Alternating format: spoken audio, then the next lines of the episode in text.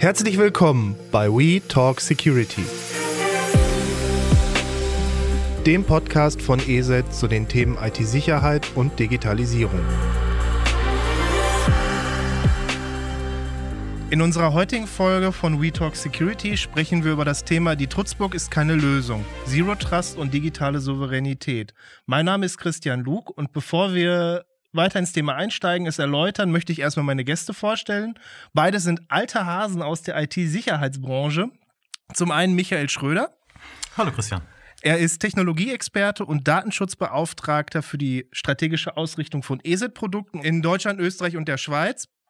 Michael ist seit mehr als 25 Jahren in der IT-Welt unterwegs und kennt die Branche aus verschiedenen Blickwinkeln. Er ist heute unser Experte zum Thema Zero Trust. Und zum anderen begrüße ich meinen Co-Moderator, heute in einer anderen Rolle, Thorsten Obanski. Hallo, schönen guten Tag. Er ist auch seit mehr als 20 Jahren in der Branche unterwegs und äh, leitet unter anderem die Teletrust-Arbeitsgruppe IT Security Made in EU und war langes, langjähriges Mitglied des Expertenpanels Strategische Plattform IKT Horizon 2020. Und äh, er ist halt heute zum Thema digitale Souveränität hier dabei. Das ist richtig. Danke für die Einladung, dass ich sozusagen mal die, die Rollen wechseln darf und dann auch hier Studiogast bin digital, wir fangen mal mit, erstmal mit dem Bereich digitale Souveränität an. Ein ganz großes Feld und äh, durch die Corona-Pandemie noch viel, viel wichtiger geworden in den letzten zwei Jahren. Im privaten Bereich, Homeschooling, du hast äh, kontaktloses Zahlen ist wichtig geworden, aber auch im Unternehmensbereich wird einfach die Digitalisierung immer, immer wichtiger.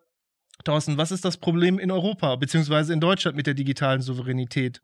Also ich glaube, erstmal müssen wir uns mal überlegen, also wenn wir das Wort erstmal hören, digitale Souveränität, das ist ja erstmal total sperrig. Da kann sich ja kein Mensch so wirklich was drunter vorstellen. Ähm, von daher erlaubt mir ganz kurz so ein paar salbende Worte dazu zu sagen, das einfach mal kurz mal einzunorden. Äh, bei, bei digitaler Souveränität, du hast ja gerade angesprochen, wir haben da ja eine Herausforderung in Europa, auch in Deutschland. Äh, Geht es ja darum, dass man unterschiedliche Dimensionen, das heißt also, wenn man jetzt politisch das betrachtet, aber auch ganz praktisch für jeden Bürger oder für jedes Unternehmen einzeln, geht es einmal darum, ich habe eine Souveränität, das heißt, Souveränität heißt ja auch, die Vielfältigkeit beibehalten, die Selbstbestimmung beibehalten. Das heißt, die Spielregeln auch zu bestimmen. Das habe ich natürlich dann einmal auf staatlichen Dimension, ich habe es auf einer ökonomischen, sprich unternehmerischen Dimension und auf einer privaten Dimension das Ganze. Und äh, bei einer staatlichen, das ist, glaube ich, relativ einfach, wenn wir nur an unseren Bundestag denken oder an die ganzen Kommunen. Das sind also Serviceleistungen. Das heißt, dass der Staat überhaupt funktioniert, dass das, was der Staat sich vorstellt als Konstrukt, diese Leistung erbringen kann. Das ist also ein ganz wichtiger Aspekt. Bei Unternehmen ähnlich. Das Unternehmen funktionieren, selbstbestimmt sind, ihre, ihr, ihr Geschäftsmodell durch äh, exerzieren können, also überhaupt umsetzen können. Patente, Rechtssystem etc., Sicherheit. Individual, Beispiel, was wir immer in den letzten Jahren gehört haben, der Aspekt, was passiert eigentlich mit meinen Daten? Das heißt, die digitale Souveränität auf eine personenbezogene Ebene, zum Beispiel haben wir auch ganz viel gehört, Datenschutzgrundverordnung, da gehen wir jetzt heute, glaube ich, nicht so wirklich drauf ein. Aber dass ich als Bürger dann auch Sachen nutzen kann, sicher nutzen kann, aber auch in einem geschützten Rechtsraum, der mich als Bürger auch schützt. Und das in der Tat, klar, ist eine riesen Herausforderung. Wie schaffen wir das eigentlich zukünftig? Und äh, wie schaffen wir das auch, äh, dass es die Spielregeln sind, das Rechtssystem, was wir auch gerne haben wollen? Aber lass mich da mal so kurz einhaken. Also für den, für den Bürger geht es auch ganz einfach darum, oder auch wenn ich zum Beispiel Lieferengpässe im Moment sehe, bestelle ich ein Auto, warte ich ewig darauf, weil, weil bestimmte Teile nicht lieferbar sind. Die müssen halt außerhalb der EU importiert werden und sind im Moment einfach nicht zu bekommen.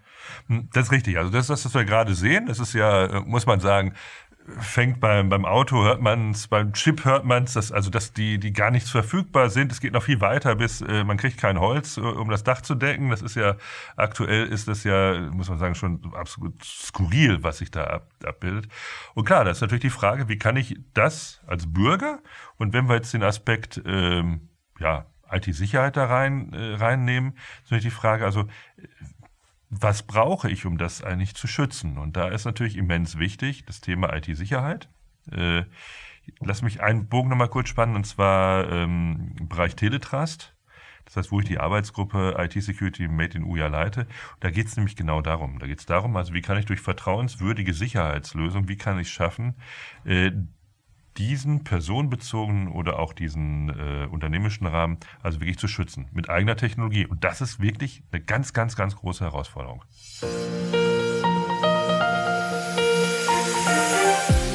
um jetzt mal überzuleiten zu meinem zweiten Gast, weil, weil du da sagtest, IT-Sicherheit ein wichtiges Thema, auch im Unternehmensbereich immer wichtiger. Du hast aktuell Arbeitswelten verändern sich, so dass diese, diese richtige Büros werden immer weniger. Ähm, die Arbeitsplätze wandeln sich. Ich muss nicht mehr in ein Büro fahren, ich kann von zu Hause arbeiten. Die Daten werden mobil und da gibt es halt dieses Konzept Zero Trust. Ähm, das gibt schon, glaube ich, seit dem Beginn des Internets. Also es ist ein ganz, ganz eigentlich ein sehr altes Modell, was aber flapsig gesagt seiner Zeit damals voraus war. Also man brauchte dieses Modell in der Form noch nicht, aber jetzt halt durch die letzten zwei Jahre viel, viel mehr an Bedeutung gewonnen hat. Michael, magst du mal erklären, mal kurz den unseren Hörern mal erklären, was ist Zero Trust und wie muss ich mir das vorstellen? Wie du schon richtig gesagt hast, das Ganze existiert ja schon ein paar Tage länger. Ähm, ich würde einfach mal sagen, man würde nicht lügen, wenn man sagt, es ist seinerzeit eher ein theoretisch-wissenschaftlicher Ansatz gewesen mit einem Grundsatz, der ist auch wieder ein bisschen sperrig, können wir ja gleich mal erklären. Also vertraue keiner Entität, weder innerhalb noch außerhalb deiner eigenen Perimeter. Was ist Entität und was ist ein Perimeter? Ja. ja. also Entität bedeutet jetzt erstmal ist die Zusammenfassung, es kann eine Maschine sein, also ein, ein, ein Endgerät, äh, es kann eine Verbindung sein, es kann eine Person sein äh, oder eben eine, eine Applikation. Also ich weiß eben, ich fasse das eben in einem Begriff zusammen. Also man könnte auch sagen, traue niemandem oder äh, keiner, äh, keiner Hardware, keiner Verbindung, äh, weder innerhalb noch außerhalb deiner Perimeter. Perimeter ist so ein Begriff aus der IT-Security, aber sicherlich aus, auch aus dem militärischen Bereich.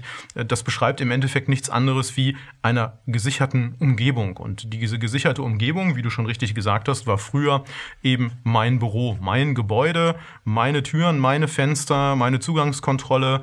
Äh, mein PC stand eben auf dem Schreibtisch, der war mit einem Kabel angeschlossen an meinen an meine, äh, mein Netzwerk und meine Server standen in, in einem geschützten Umfeld und das war eben die Situation, die wir 20 Jahre lang hatten.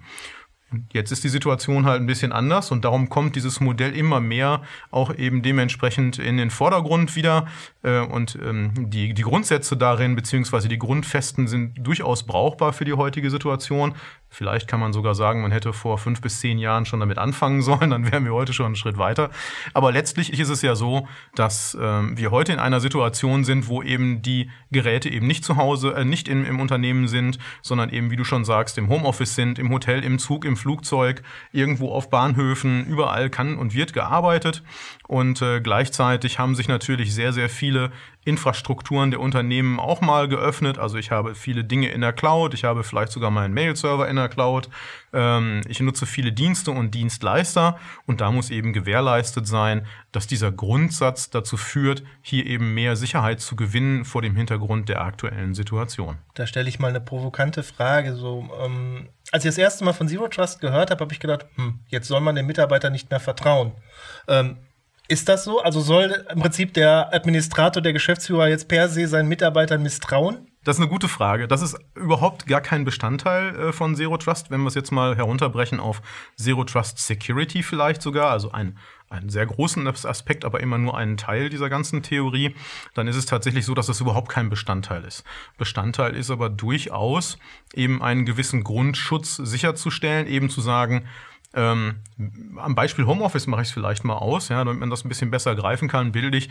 Also wenn ich jetzt einen Homeoffice-Arbeitsplatz habe, mein Mitarbeiter sitzt da ähm, und der loggt sich morgens dann dementsprechend in eine Konferenz ein oder greift auf einen Server zu, um da Daten abzurufen oder auf ein Programm, was er eben braucht, um seine Arbeit zu erledigen, dann weiß ich zwar, dass das das Gerät ist, was ich ihm geliefert habe, und ich weiß auch, dass der aus dem Homeoffice arbeitet, aber ich weiß nicht, ob es der ist, der vom Gerät sitzt. Also es fängt ja dementsprechend schon ähm, an zu überprüfen, die Authentifizierung, also ist das denn überhaupt der User oder äh, sitzt da jemand ganz anderes, hat jemand das Gerät vielleicht sogar gestohlen äh, und ähm, da, damit fängt es im Endeffekt an. Ja? Ähm, Daten dementsprechend zu schützen wäre dann der zweite Part, also quasi Daten in Ruhe und in Bewegung. Das ist ja auch aus der Datenschutzgrundverordnung schon ein Thema. Äh, und gleichzeitig eben die Geräte so weit zu härten. Da ist nämlich der, der letzte Punkt, äh, den ich dir dann noch mit, äh, mit auf den Weg geben kann. Wichtig ist natürlich auch Geräte so zu härten, dass die sicherheitstechnisch überall gleichwertig funktionieren. Also egal, ob die im Unternehmen sind oder im Flugzeug betrieben werden, über ein öffentliches WLAN im Hotel, die Sicherheit muss immer gleichwertig gut sein. Dann kommen wir jetzt mal zum Thema, um das wieder ein bisschen anders in eine andere Richtung wieder zu führen. Ähm, wir haben jetzt eine neue Bundesregierung, die auch mit neuen Ideen frischen Wind auch in viele Dinge bringen möchte. Und äh, da ist ja auch IT-Sicherheit ein ganz, ganz wichtiges Thema. Security by Design soll in die Entwicklungsprozesse von IoT-Geräten mit eingebunden werden. Ein Konzept, was, glaube ich, schon seit vielen, vielen Jahren gefordert wird. Und äh, ein Schwachstellenmanagement soll implementiert werden. Thorsten, was glaubst du? Wird es da viele Veränderungen geben? Wie ist da so deine Einschätzung? Was hoffst, erhoffst du dir? Ähm, wo glaubst du, wird die Reise hingehen mit der neuen Bundesregierung? Naja, also man muss, muss erst eine Sache muss man noch mal, vielleicht noch mal kurz einordnen. Also das heißt, also wenn wir über digitale Souveränität reden, das ist äh, mit der alten vorherigen Bundesregierung war es während der EU-Ratspräsidentschaft 2020 schon ein Thema. Aber es ist eine Herausforderung. Das heißt, wenn wir jetzt äh, hingehen, dann müssen wir auch irgendwann noch sagen, okay, wie, wenn man sich die, den Koalitionsvertrag, wenn man sich den anschaut, dann steht natürlich Digitalisierung steht ganz weit oben. Das heißt, wir wollen ja digitale Gesellschaft werden. Was heißt das eigentlich, digitale Gesellschaft? Heißt, jetzt machen wir wieder einen Schwenk, sagen, eine digitale Selbstges äh, eine digitale digitalisierte Gesellschaft, da sind wir ja noch gar nicht wirklich angekommen in vielen Bereichen.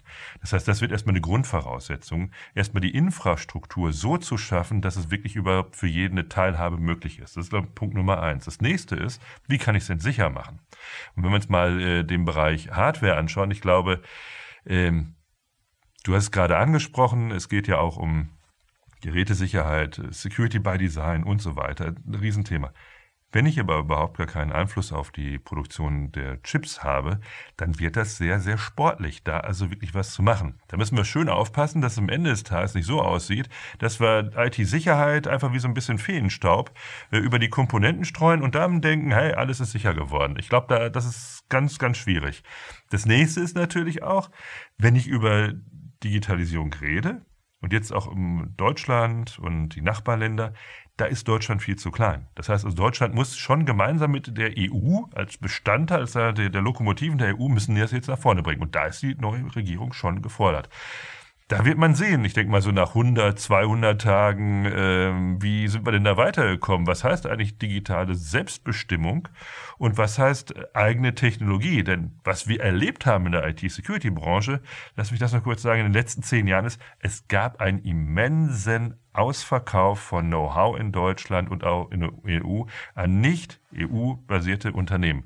Und ich glaube, da müssen wir riesig aufpassen, dass wir wie in anderen Branchen, dass wir da sozusagen unser, unser Gold nicht einfach äh, ja, auf so einem Flohmarkt verkaufen. Da müssen wir schon ordentlich aufpassen.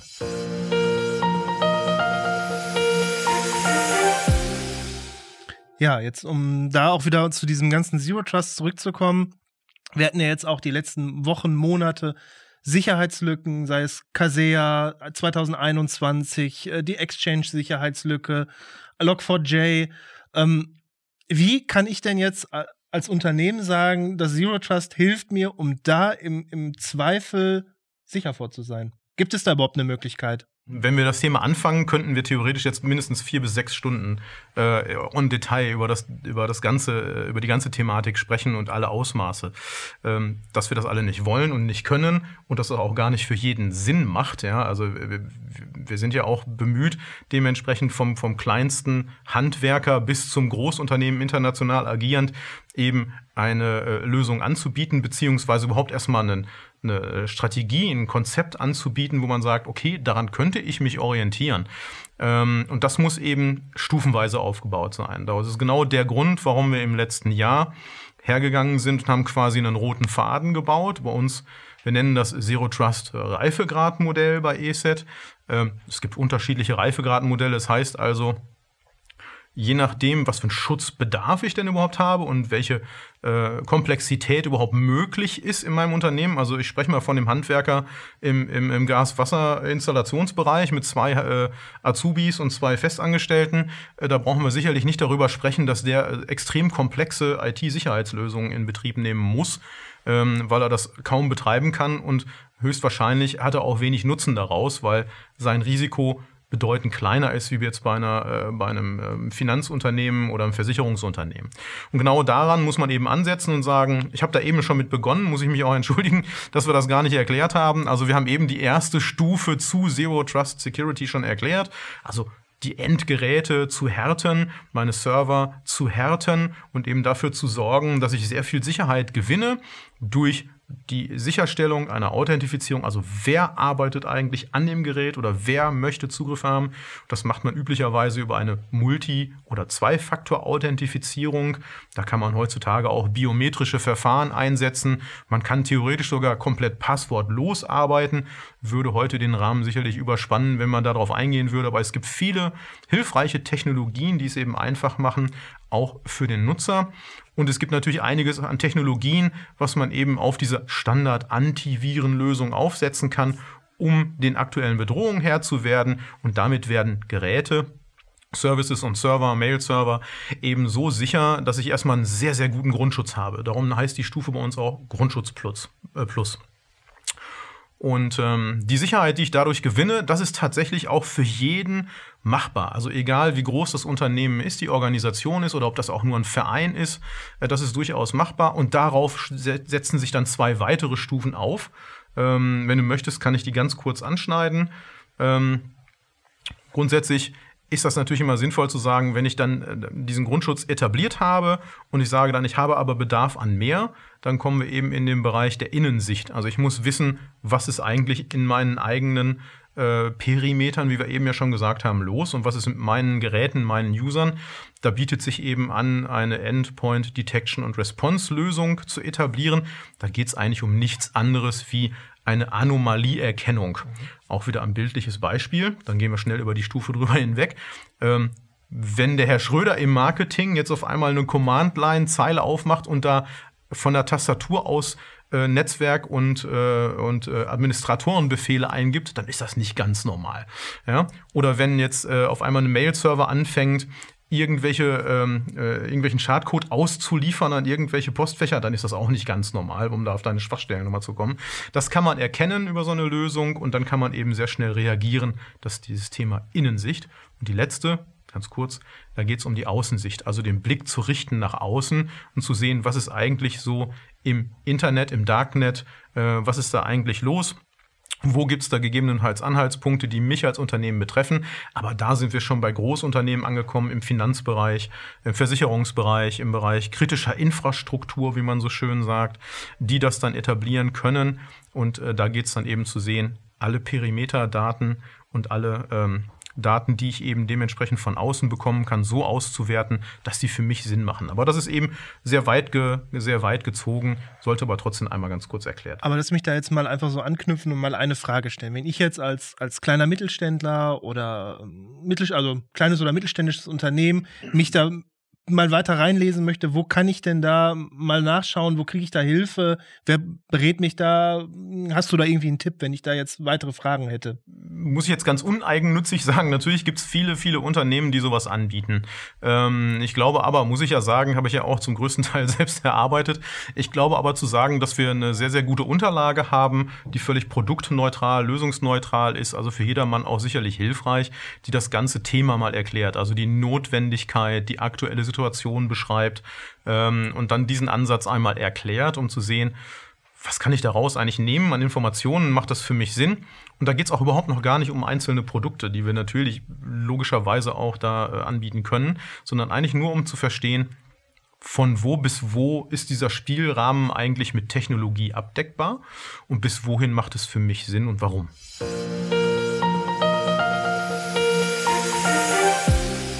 Thorsten, noch eine abschließende Frage auch an dich. Was ist so, wenn du jetzt nochmal zum Thema digitale, so, digitale Souveränität zurück, ähm, was wäre so dein Wunsch, ähm, was du auch als Arbeitsgruppenleiter sagen würdest, das muss auf europäischer Ebene, das muss auf deutscher Ebene gemacht werden. Das wäre so eine Wunschvorstellung, die ich hätte oder eine Forderung. Na, gibt es einige. Ich habe jetzt äh, eine gerade im Kopf, die finde ich immens wichtig, und zwar Transparenz. Ich glaube, ein ganz, ganz wichtiger Aspekt, wir haben gerade von Michael gehört, Zero Trust, Security, Ansatz, Konzept, wie man es praktisch umsetzen kann, heißt aber auch nichts anderes. Ich muss wissen, was ich da eigentlich einkaufe.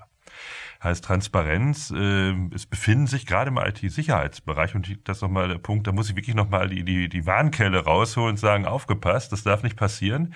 Äh, ich muss wissen, was ist da eigentlich drin. Also habe ich einen Komponentenhersteller, oder habe ich einen echten Hersteller, der die Technologien selber entwickelt? Und das auch nach einem Rechtesystem, was ich haben will. Sprich, dass wir auf die Stärken gehen, denn Europa ist absolut in der Lage, auf eigene Technologien im Bereich IT-Security zu setzen, um Souveränität zu gewährleisten. Das ist in anderen Bereichen, im Hardware-Bereich schon leider ganz lange nicht mehr oder noch sehr, sehr eingeschränkt der Fall. Ich hoffe, dass man auch dort mal überlegt, wie viel eigene Produktion und Entwicklung brauche ich, um das auch zu erfüllen, die Services. Also zu Beginn haben wir gesprochen, also Mangelwirtschaft haben wir anscheinend ja wieder. Also wie kann ich das dann zukünftig vermeiden? Da haben wir von der Automobilindustrie beispielsweise sehr, sehr äh, positive Entwicklungen kann man da versehen. Also sie sagen, okay, wir nehmen, wollen da wieder einen genauen Einblick drauf haben. Äh, und das gleiche, glaube ich, bei IT-Sicherheit haben wir die, die Chance ganz einfach äh, auf eigene Technologien zu setzen. Nur das muss auch transparent werden. Nach unseren Werten. Das heißt, wertebasierte IT-Security-Industrie ist essentiell, um die Souveränität Europas zu gewährleisten im digitalen Zeitalter. Und ich glaube, da sollten wir wirklich mehr Augenmerk drauf geben. Nicht nur irgendwie nur auf den Punkt Bandbreite. Habt ihr Fragen oder Ideen für eine neue Folge? Oder gibt es allgemeine Anmerkungen? Haben wir hier noch was für euch? Wenn ihr Fragen oder Themenvorschläge habt oder auch mit uns in Kontakt treten wollt, dann schreibt uns eine E-Mail an podcast.eset.de. Ich wiederhole podcast.eset.de.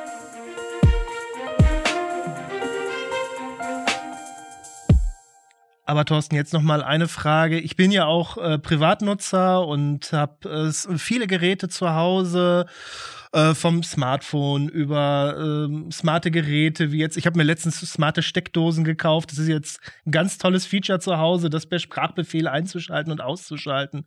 Was bedeutet die digitale Souveränität dann für mich als Privatnutzer? Also digitale Souveränität heißt, dass du selbstbestimmt bist. Das ist natürlich extrem schwierig. Du kaufst jetzt ein Gerät, du setzt es ein. Du hast auch äh, große Player, die im Prinzip dir das ja schon vorschreiben, das zu nutzen hast. Ich bin prinzipiell auch kein Freund von regulatorischen Maßnahmen. Das heißt, der Gesetzesgeber alles bestimmen muss. Aber ich glaube, es ist ganz wichtig, dass wir überhaupt erstmal zu einer, ich nenne es mal Digital Mindset, das heißt, dass ich also eine, eine digitale Gesellschaft überhaupt erstmal bin. Setzt voraus, ich fange mal, spreche jetzt auch mal aus meinem privaten Umfeld, dass Schule das zum Beispiel erstmal vermittelt. Das heißt, digitale Kompetenz findet in Schulen meiner Einschätzung nach wirklich nur am Rande statt. Das heißt, selbst Schulen, wo MINT draufsteht, äh, bekomme ich ja keinen Informatikunterricht. Das heißt also, das höchste Gefühl ist ja häufig PowerPoint und Word kriegt dabei gebracht. Das reicht, müssen andere entscheiden, ich finde jetzt nicht. Und dann, dass ich auch hingehe, wenn ich ja weiß, was passiert mit meinen Daten oder dass die Gefahr besteht, was mit meinen Daten passiert, dass ich auch mündig werde heißt aber auch, dass der Staat schützt. Das heißt, da muss er schon regulatorisch eingreifen und sagen, das ist mit Daten erlaubt, das sind die Spielregeln, die wir hier haben, die müssen alle einhalten. Alle EU-based Unternehmen, also alle Hersteller, die in der EU sind, sind auch verpflichtet, das immer einzuhalten. Also auch wenn ich das hier verkaufen würde. Ist aber manchmal schwierig ich nenne es noch mal ein Beispiel. Vor ein paar Jahren wollte ich halt eine, mir so eine neue Kaffeemaschine kaufen und ähm, die hatte auch einen Netzwerkanschluss. Da habe ich danach gefragt, okay, das will ich auch jedem empfehlen. Also ich kaufe nicht einfach, was ich brauche nach. Habe ich gefragt, okay, was ist jetzt mit dem Gerät? Warum hat das jetzt einen Netzwerkanschluss? Wäre ja super. Dann könnte der Hersteller zwischendurch immer zugreifen mit neuesten Updates, Service-Sachen und so weiter. Und da habe ich gesagt, okay, aber er bekommt ja Zugriff auf mein Netzwerk und was ist jetzt mit einer Firewall? Also da hat er mich angeguckt, der Verkäufer, als wenn ich jetzt irgendwie vom äh, Sonnensystem Orion oder was, wo ich herkäme. Äh, und ich glaube, das ist auch der Punkt. Das war jeder so ein bisschen auch mal hinterfragt, was ich dort einsetze. Und das meine ich mit Mündigkeit, Mindset. Aber das setzt auch voraus, und da hoffe ich echt viel jetzt von der neuen Regierung, dass da jetzt endlich mal Schub ist und dass wir nicht die nächsten Jahre verschlafen. Dass wir dann irgendwie, äh, ja, Digitalisierung darin besteht, dass wir ja smarte Steckdosen als äh, KI-basierte Systeme betrachten. das muss ich sagen, da fange ich immer auch an zu lachen, so ähnlich wie der Kollege Schröder gerade hier, der Michael. Denn äh, das ist natürlich etwas, was damit gar nichts zu tun hat.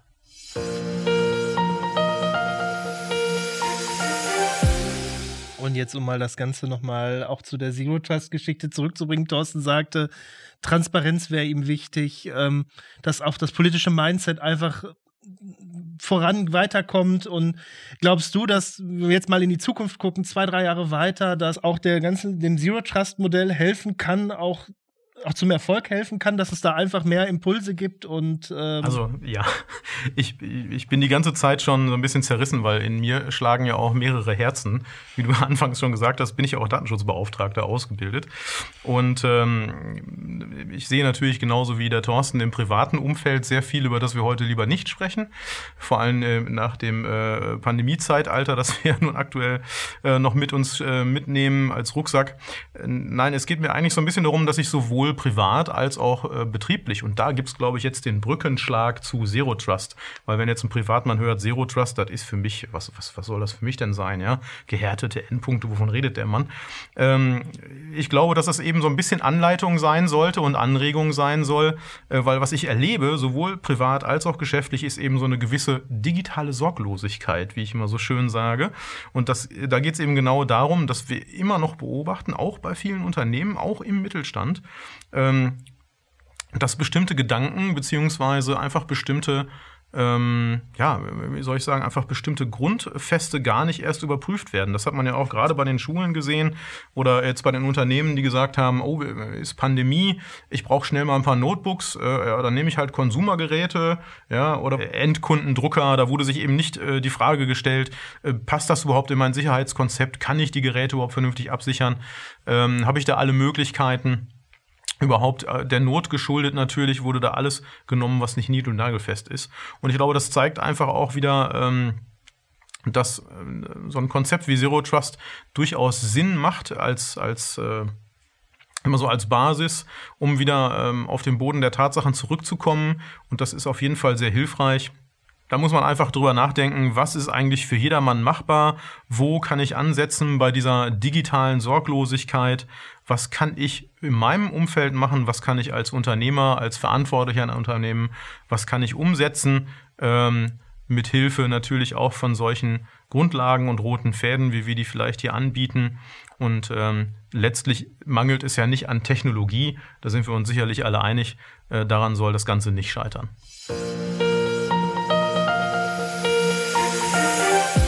Wir haben uns in dieser Folge entschieden, keine Tipps am Ende der Sendung anzubieten, sondern wir werden jetzt unsere beiden Gäste, jetzt habe ich auch mal welche live bei hier im Studio sitzen.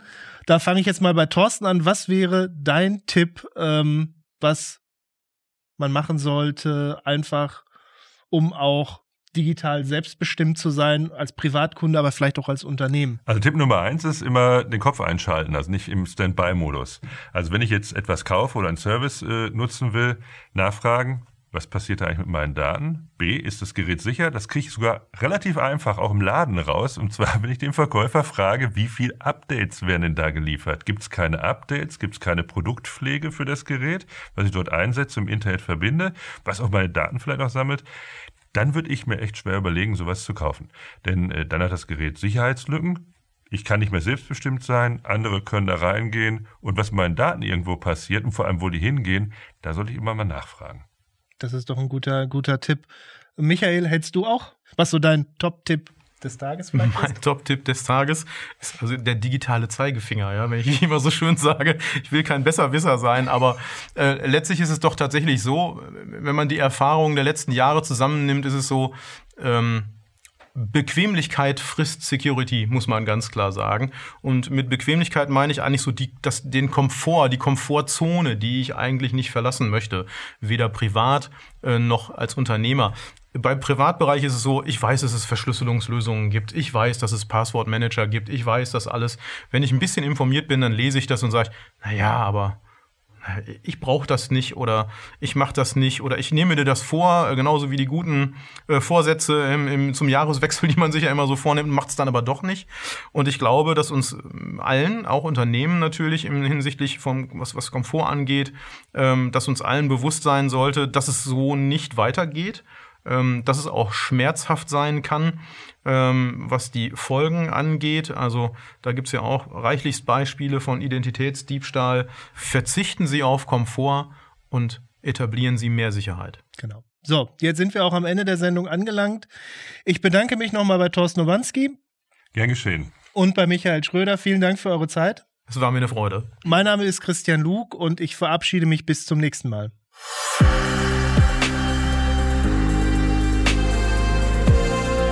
Das war We Talk Security. Der Podcast von ESET zu den Themen IT-Sicherheit und Digitalisierung.